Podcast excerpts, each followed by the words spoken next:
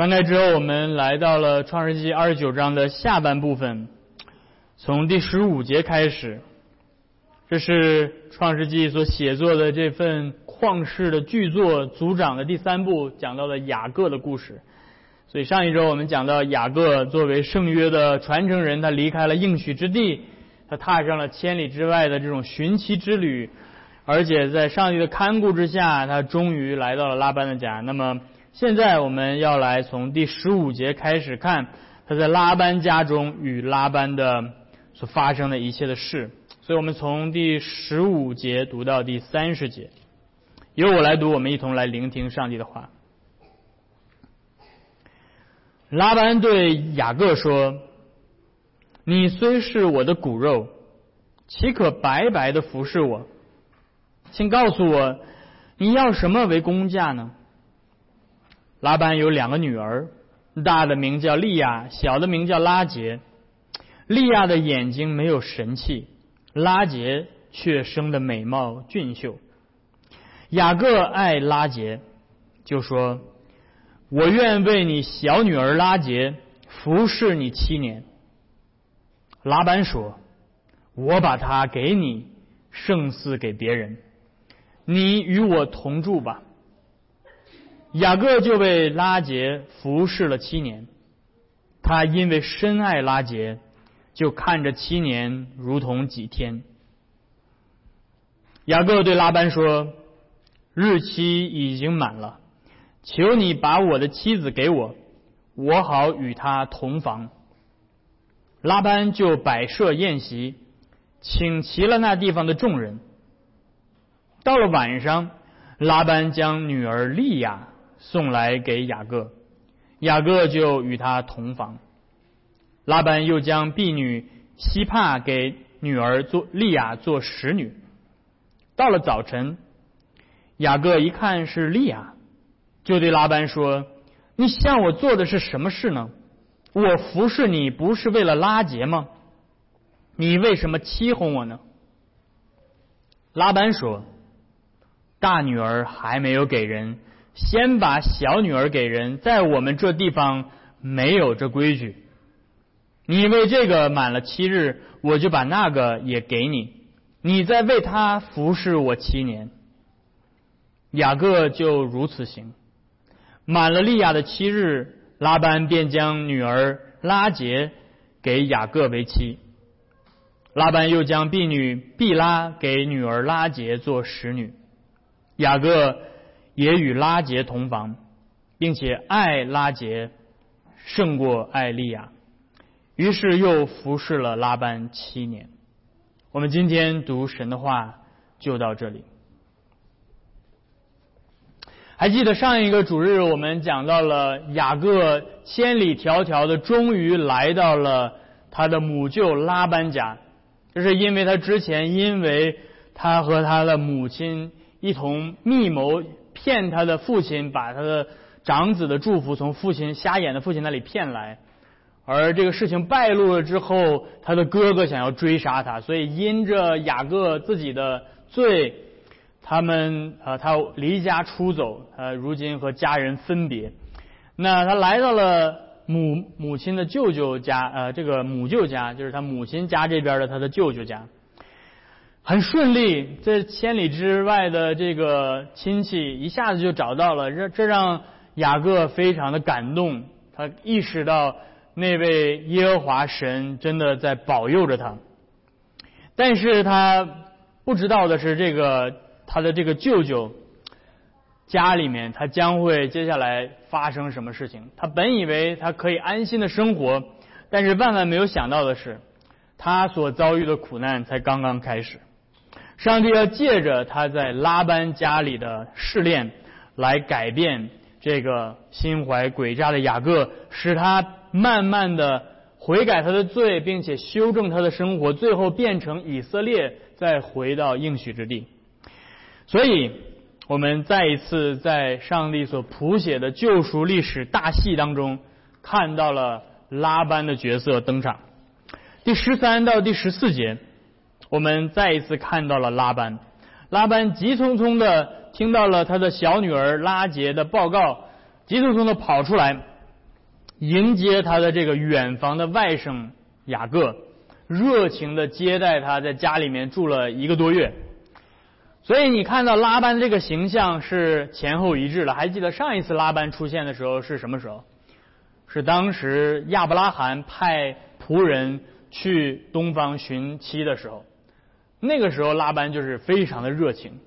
这个是东方的古代的东方人的这种习俗，对吧？有有亲戚自远方来，不亦乐乎，对吧？所以这个上来之后就很热情的接待，一在家里面住住住一个月。但是这个拉班的热情好客看似值得称赞，但是拉班绝对不是圣经历史当中的一个正面角色。上一次我们也已经提到了，在之前的故事当中，拉班当时年纪正值壮年，他已经展示出来了，他是一个贪婪、虚假、诡诈的一个心机 boy，对吧？但是如今已经过去十几年了，对吧？几十年了，应该是对吧？现在他的这个等于说，他的外甥都已经长大成人，要结婚了。所以拉班这个曾经的心机 boy，如今本性并未改变，啊，差不多六七十岁的老人，如今变成了心机老 boy，对吧？因此，他这次慷慨的接待雅各，绝非没有私心。虽然时隔多年。但是拉班清晰的记得，曾经亚伯拉罕的仆人带着十辆法拉利来家门口的这个场景，他清晰的记得展这个亚伯拉罕的远房亲戚家展示的这种这种财富的实力，所以他热情的接待了他的这个外甥。哎呀，我这个外甥可好啊，这个是要给我送钱来的，对吧？所以他热情的接待他一个月，但是一个月之后。拉班坐不住了，这个外甥雅各来的时候，怎么就自己一个人骑个小电驴来的？在我们家白住了，白吃白喝一个月，怎么也没见着一个远房的仆人带着一箱子的金子来找他呢？不对呀，看来这个外甥在家里面地位不好啊，这个没有人过来。这个从老家来来来，这个来帮助他，没有人来送金银财宝，于是拉班就开口说话了。第十五节，他说：“雅各，你虽然是我的骨肉，但是你怎么能够白白服侍我呢？来，告诉我，你的工价是多少钱？你干一个小时多少钱？告诉我。”你听这话啊，你听这话是什么意思？这话背后的意思，我给你翻译成比较通俗一点的大白话。亚拉班实际上在对雅各说什么呢？拉班在说：“你个臭小子，在我们家白吃白喝一个月，还不赶紧给我下地干活去？”明白了吗？但是拉班说这个话说的怎么就那么让人感觉他这么慷慨是吧？来说，你想要多少钱跟我说？你要注意到。在旧约的律法当中，摩西写作的这个旧约律法当中规定，如果在以色列民族当中有一个人因为他的种种原因他贫穷了，他缺乏了，然后他跑去找一个亲戚，那这个亲戚应该做什么呢？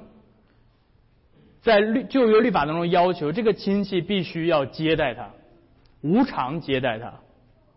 接没有规定，你说接待多长时间？他只要他住在你家，你就要无偿的接待他。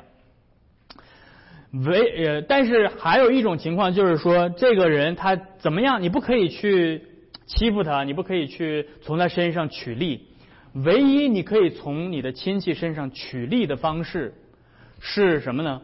是他卖身给你，他把自己卖为是工人奴奴仆卖给你。然后你可以给他算工钱，而且他服侍你不可以超过喜年。还记得我们之前讲到这个，在降临期的时候讲立位记的时候讲到，喜年就是为了保护这些因为贫穷而不得不卖身的这些人，因为到了喜年，他们就要还他们自由，所以。所以你要知道拉班在做什么。这些以色列民当时他们在西乃山脚下的以色列民，他们听到这个故事的时候，他们非常的清楚，在这个故事当中的利害关系是什么？那就是拉班不想要尽他作为家人的责任，来帮补这个离家出走的雅各。他说：“我够了，我我给我让你白吃白喝一个月，我够了。现在拉班要做的事情是把这个亲戚的责任，这个关系，把它降格为你要卖身给我。你现在要卖身给我了。”你要去地里面给我干活，我可以给按工钱给你算，但是我不会给你白吃白喝了。所以现在明白了，这个这个故事到底在发生什么，对吧？如果你没有这个旧约的背景，你可能觉得说，哎呀，拉班这么热情，对吧？对他的外外甥这么好，然后他怎么后面就变就就变了呢，对吧？实际上，你你知道，从这个从这个事情开始，拉班的本性就已经展露无遗。但是他怎么说的话就说的这么让人觉得他这么慷慨呢？你说多少钱？没事你自己定啊。他肯定也清楚说，他非常相信自己的这个讨价还价的能力，对吧？如果雅各这个臭小子给他定的钱太高，那么他也有办法对付。但是或许令拉班感到意外的是，雅各这个富三代根本没有想要钱。你要知道，雅各是个富三代，他他从他爷爷亚伯拉罕那辈儿开始，亚伯拉罕从埃及就已经得到了极大的财富，然后他的父亲以撒，圣经又记录以撒的财富又超过了亚伯拉罕，所以到了雅各这一这一代，雅各是个富三代啊，他从来从小吃喝不穿的，呃不缺的，他根本没有想要钱，雅各现在满脑子想着的都是浪漫的爱情，是吧？这个就是。叫什么温饱思淫欲，对吧？就是，呃，那你吃的饱足了之后，你想到的全部都是这些呃其他的一些什么事情？他想到的是在水井边邂逅的那个拉杰。然后十六到十七节交代了一下背景，那就是在拉班的家里面，不仅有拉杰这个女儿，还有另外一个拉杰的姐姐，名字叫利亚。然后第十七节告诉你这两个女儿分别是什么样子。利亚眼睛没有神气，拉杰生的美貌俊秀。那利亚这个名字本意可能是从阿卡德语演变过来的，意思是叫做奶牛，或者按照古希伯来语的这种词根的意思是指辛苦、努力、劳作的这样的一个意思。啊，你听这个发音对吧？跟中文的这个累啊很像对吧？啊，利亚就累啊对吧？所以后面我们也会可以看到，利亚这一辈子就像是一个很辛苦的奶牛一样，不停的在生孩子，对吧？呃，而拉杰这个名字呢，意思是叫小母羊，而她自己也是一个牧羊女。那圣经告诉我们，利亚这个大女儿眼睛没有神气，这个原文的语义并不是很明确，可能是指眼睛有疾病，或者是眼神无光等等。但是不论如何。圣经很明确表达的是，小女儿拉杰长得好看，大女儿利亚长得不好看。所以第十八节告诉你，雅各爱拉杰，所以雅各是一个颜值控，对吧？他就说：“我愿意为了你的小女儿拉杰服侍你七年。”那你要知道这句话意味着什么啊？我就需要开始给你们提供一些历史背景，让你们更好的了解圣经到底在说什么。在古代的晋东文化当中，娶妻子是需要拿聘礼的，所以男方的家庭需要给女方家庭提供聘礼。那聘礼大概是多少钱呢？在摩西律法当中规定，如果是在一个不正常的情况下娶妻子，那就是在犯奸淫的情况下，对吧？就是在你还没有跟他结婚，但是你先跟他犯奸淫了，这个聘礼等于说是罚金。那么最高的聘礼罚金是五五十舍克勒的银子，所以记录在《生命记》二十二章二十六二十九节。所以如果你们喜欢查这个摩西律法的话，可以回去查一查。那这意味着什么呢？这意味着这是罚金，这是罚这个最高的聘礼。那就意味着普普通的聘礼，正常娶老婆花的钱，要比这五十舍克勒的银子更高还是更少啊？更少。你看。你们这个都会读圣经了，对不对？呃，所以一般娶老婆不会超过五十舍克勒。那雅各说：“我为你小女儿服侍你七年，要怎么跟这个五十舍克勒比呢？那你就需要知道当时干一年的活应该值多少钱，对不对？所以你就回去查古代晋东的劳动力的价值是多少。所以你你你就想说，哎，有没有这个学者脑袋有坑，对吧？没事闲着闲着研究这些问题，对吧？的确有啊。”所以你就查到了说，哦，从这个古晋东的学者当中查到说，在当时大概公元前两千年左右的时间，在美索不达米亚小亚细亚地区的工价，在田里面干活的工价是多少呢？大约是一个月一舍克勒到一点五舍克勒之间。所以你取一个小数，是吧？因为拉班比较抠门所以那就算一舍克勒银子一个月。一年是多少？十二舍克勒，干七年是多少钱？八十四舍克勒银子。所以你知道雅各所提出来的这个聘礼的价格高还是低？高。所以可以看出来，雅各对对拉杰的爱意是非常的甚浓啊。他为了得到拉杰，他肯付八十四舍克勒，远远高过于罚金还要基本基本上要翻倍的这样的一个状态。那么，在拉班的眼中，你觉得拉班一听这话，他愿意接受还是不愿意接受？愿不愿意接受？那肯定是愿意的。所以拉班非常的内心高兴啊。但是拉班总是那么会说话，他心里知道自己赚了，但是他还说：“我把它给你，胜似给别人，啊，这白干七年，这哪叫给呀，对吧？当然，你来与我同住吧。所以他这心里的如意算盘打得飞快，如同拉班的如意算盘一样快的是这七年一闪而过。第二十节上来就说雅各为拉班。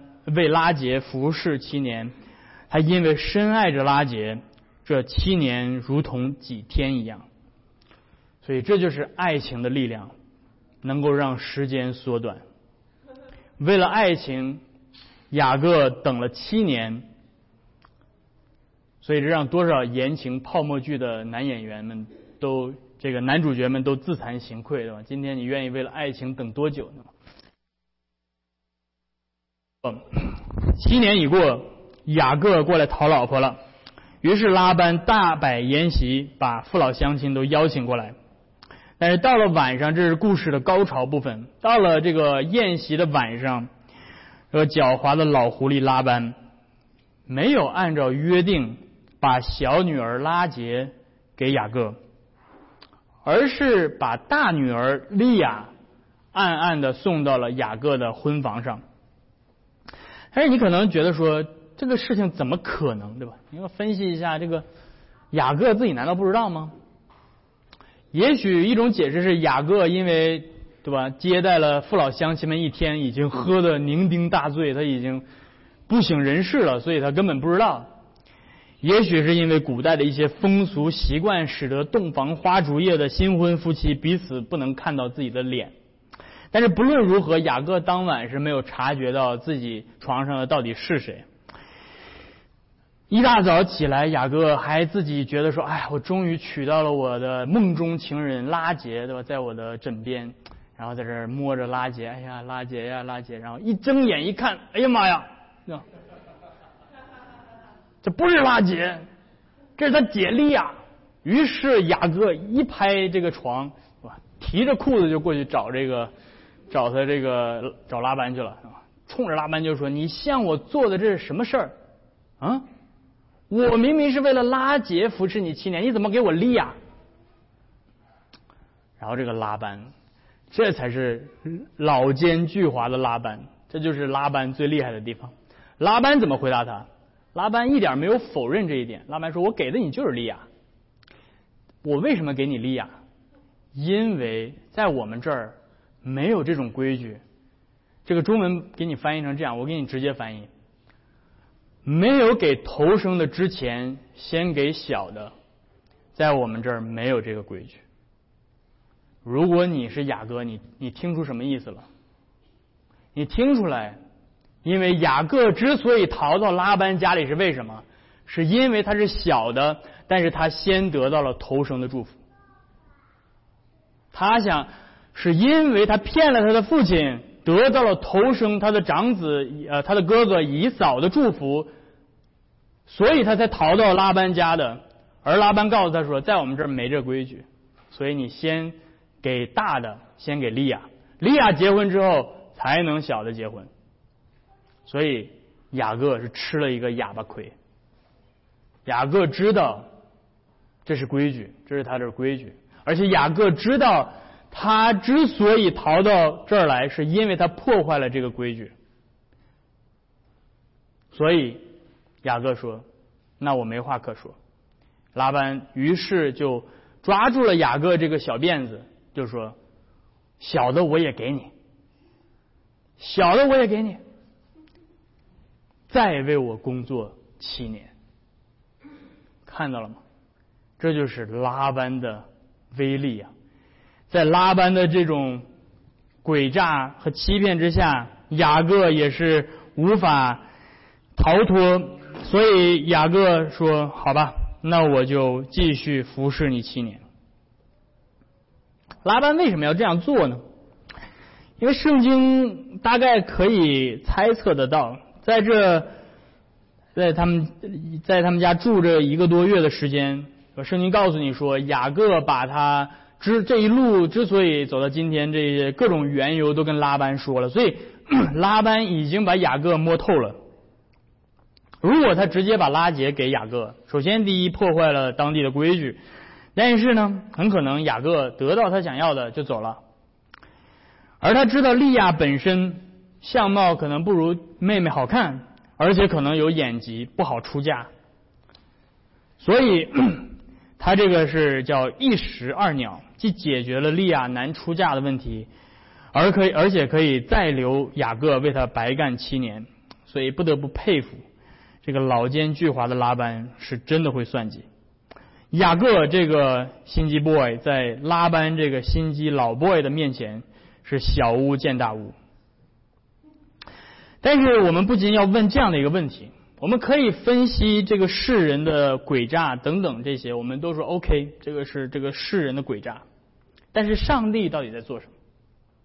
我们必须要问这样的问题，就是在我们人生当中遇到了许许多多形形色色的各种各样的人，对我们造成了伤害也好，对我们欺骗也好，我们不禁会问的是上帝啊。你在干嘛？你可以想象，如今雅各会这样问上帝：“你不是曾经在伯特利应许我，我无论往哪里去，你会保佑我，你会与我同在？那为什么你让我遭遇到这样的欺骗？而且是我委委身于我全身心的信靠的这位拉班是我的舅舅，你为什么要让我遭遇亲人的背叛？然而，这就是上帝工作的方式，弟兄姐妹们，因为上帝知道，作为真正要继承亚伯拉罕之约的圣约继承者，雅各如今还有许多。在他生命当中根深蒂固的罪还没有被对付，雅各必须真正的对他自己的罪有真正这种彻头彻尾的认识，并且能够悔改，并且能够转离。所以，上帝要引领雅各认罪的方式，并不是在雅各行骗的那个途中，对吧？不是在雅各去骗他。爸爸的那个路上，突然一个显现，对雅各说：“雅各，你不可以这样做，对吧？你这样做是违背我的律法。”上帝从上帝很多的时候，对吧？不是很多的时候，几乎所有的时候，在你犯罪的时候，上帝都没有突然显现阻止你，对不对？上帝也没有这样对雅各做，而是让雅各遇到一个跟他犯同样罪的人，他的舅舅拉班。并且犯的这个罪比他更厉害，然后把这个罪犯在他自己的身上。用这样的方式来让雅各悔改。这个在中国的古话里面有一个叫做“以其人之道还治其人之身”啊，在英文里面也有这种表达，叫做 “You beat someone in his own game”，也就是你按照他的游戏方式，然后把他打败。那这就是上帝所做的。为什么上帝要用这种方式呢？有没有感觉很奇怪？上帝，你不能在我要去抢银行的时候，突然派个天使来阻止我吗？为什么要让另外一伙强盗把我抢好不容易抢到钱抢走？啊，你看很多这种那种美国的这种电影都是神偷对吧？这个这个小偷好不容易偷了银行的钱，结果出来另外一伙小偷把他们家把他的钱偷走了对吧？啊，这个叫做这个就是叫做叫什么？恶必要致死，害死恶人就是这样。那为什么上帝用这种方式呢？是因为我们常常对自己的罪是无感的。我们感觉不到自己的罪，这就是罪的可怕之处，弟兄姐妹们。就是在我们犯罪的时候，我们自己不觉得自己在犯罪，我们还觉得自己在做好事儿。我们有，就哪怕是我们有意识认为说，哦，我好像是做的不对，但是我们内心的诡诈会让我们不承认，会让我们为自己寻找各种各样的借口。因为自从人类始祖堕落之后，从亚当跟夏娃。在创世纪第三章就可以看到，人类就变成了自我辩护大师。只有真正品尝过自己所犯的罪的恶果的那种痛苦和苦涩之后，罪人才能够深刻的意识到自己所犯的罪到底有多么可恶，才有可能意识到罪的可怕。一个小偷只有自己被偷了之后，他才会谴责偷窃，难道不是吗？他去偷别人的时候，他不觉得，他觉得说，哎，反正我赚到了，是吧？但是转过来，另外一个小偷啪把他的包偷走了，他说，哎，谁呀这么讨厌，还偷我的东西，对不对？一个贪婪的人，只有在他自己被别人占了便宜之后，他才会恨贪婪的罪。一个。所以，所以这就是上帝所使用的方式。上帝会用我们所惯犯的罪的道来整治我们的罪身。而很多的时候，当有一些人向我们犯罪的时候，令我们感到痛苦的时候，我们首先要做的并不是谴责上帝、谴责世界、谴责所有的人。我们首先要做的是反思我们自己：我到底有没有？犯他像我所犯的这样的罪，或许上帝是在他的恩典当中在领我悔改，而这就是上帝的奇妙。上帝会经常用罪恶之人的邪恶来完成他救赎的美意，而最伟大的彰显就是在十字架上，上帝用罪人的邪恶。用犹太人的嫉妒，用罗马人的残酷，来实现了他在人类历史上最大的功劳，那就是耶稣基督的十字架。你有看到吗？上帝为什么没有突然显现在历史当中，谴责这些犹太人，谴责这些罗马人，然后把耶稣从十字架上救走？你不希望这件事情发生，因为如果是这样的话，那么你就没有没得救了。上帝就是要借着这世上最大的不公义来完成他最伟大的救恩。但是你说哦，那这样的话，那雅各还得谢谢拉班喽，是吗？不，我们不需要去感谢罪人向我们所犯的罪，这是这是神经病，对吧？这是这是被虐狂啊！我们不感谢罪人犯的罪，我们感谢那位。把借着罪而带来拯救的那位上帝，我们赞美的是上帝，但是我们赞美的不是罪人。所以，在整个这段故事当中，让我们看到的是什么呢？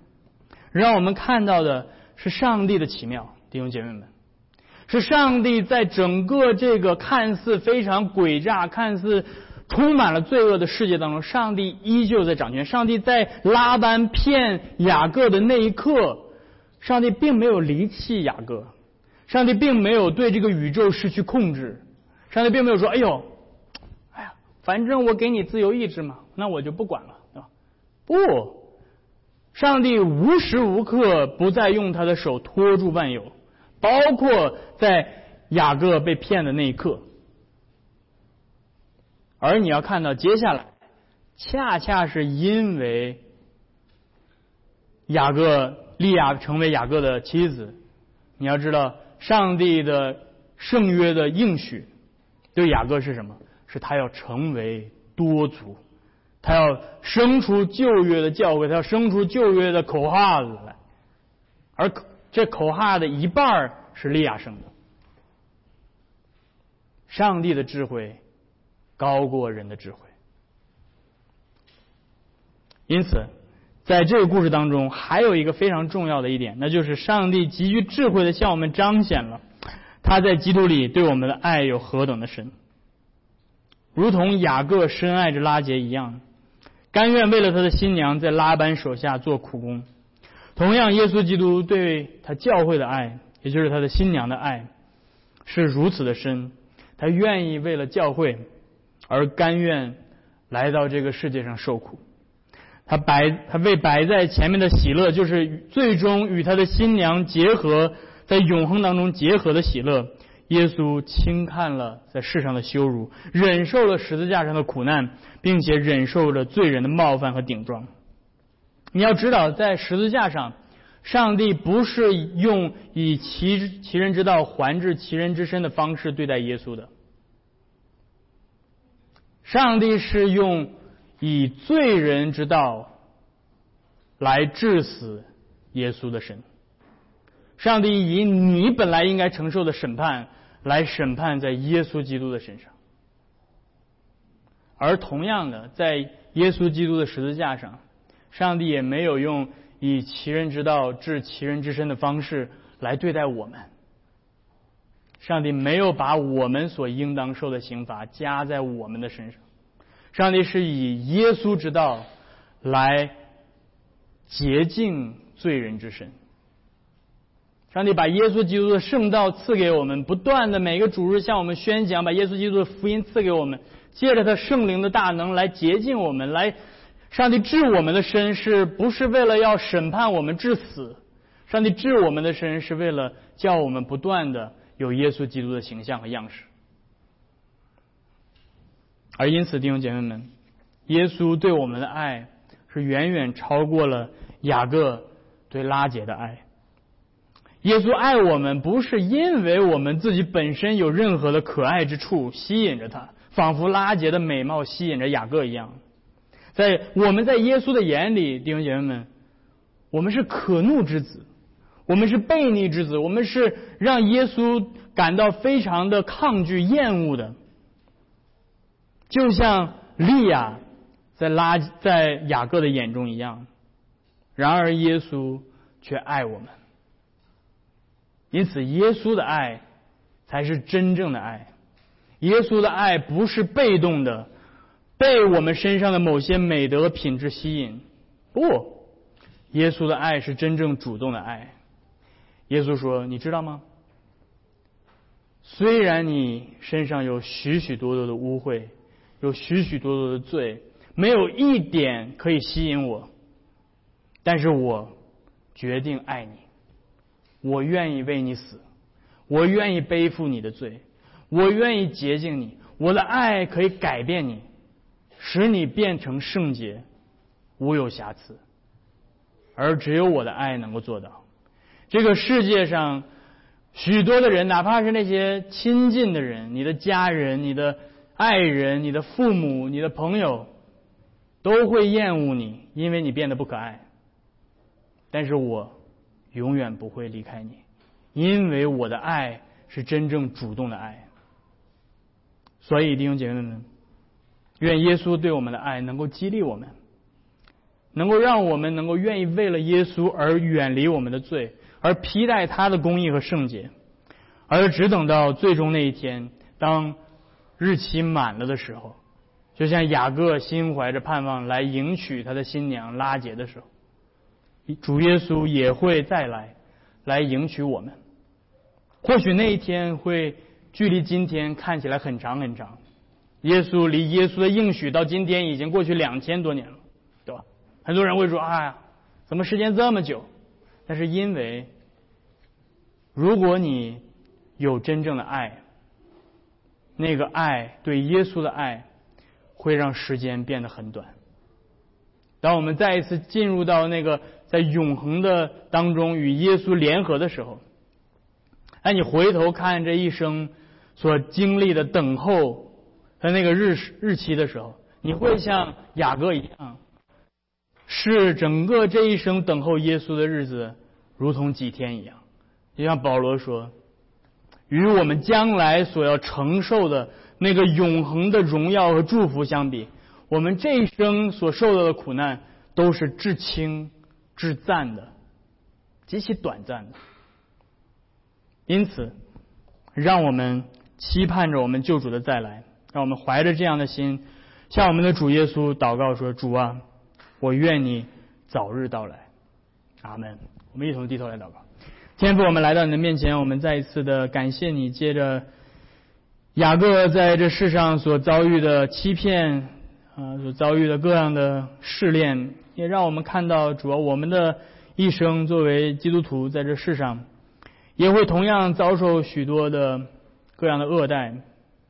然而，主啊，你正是用着这样的苦难来塑造我们，让我们这一路的天路的旅程，虽然看似艰难，但是最终让我们能够更加的享受在永恒当中与你联合的甘甜。主啊，求你继续把基督的爱。赐给我们，叫我们真正的能够看到他的爱是何等的宝贵，也叫我们能够在他的爱当中，能够找到力量来奔走我们在这地上的路。求你继续用他的身体和宝血来喂养我们的灵命，叫我们的信心得以坚固。就是听我们的祷告，祈求我们这样的祷告是奉靠耶稣的名，阿门。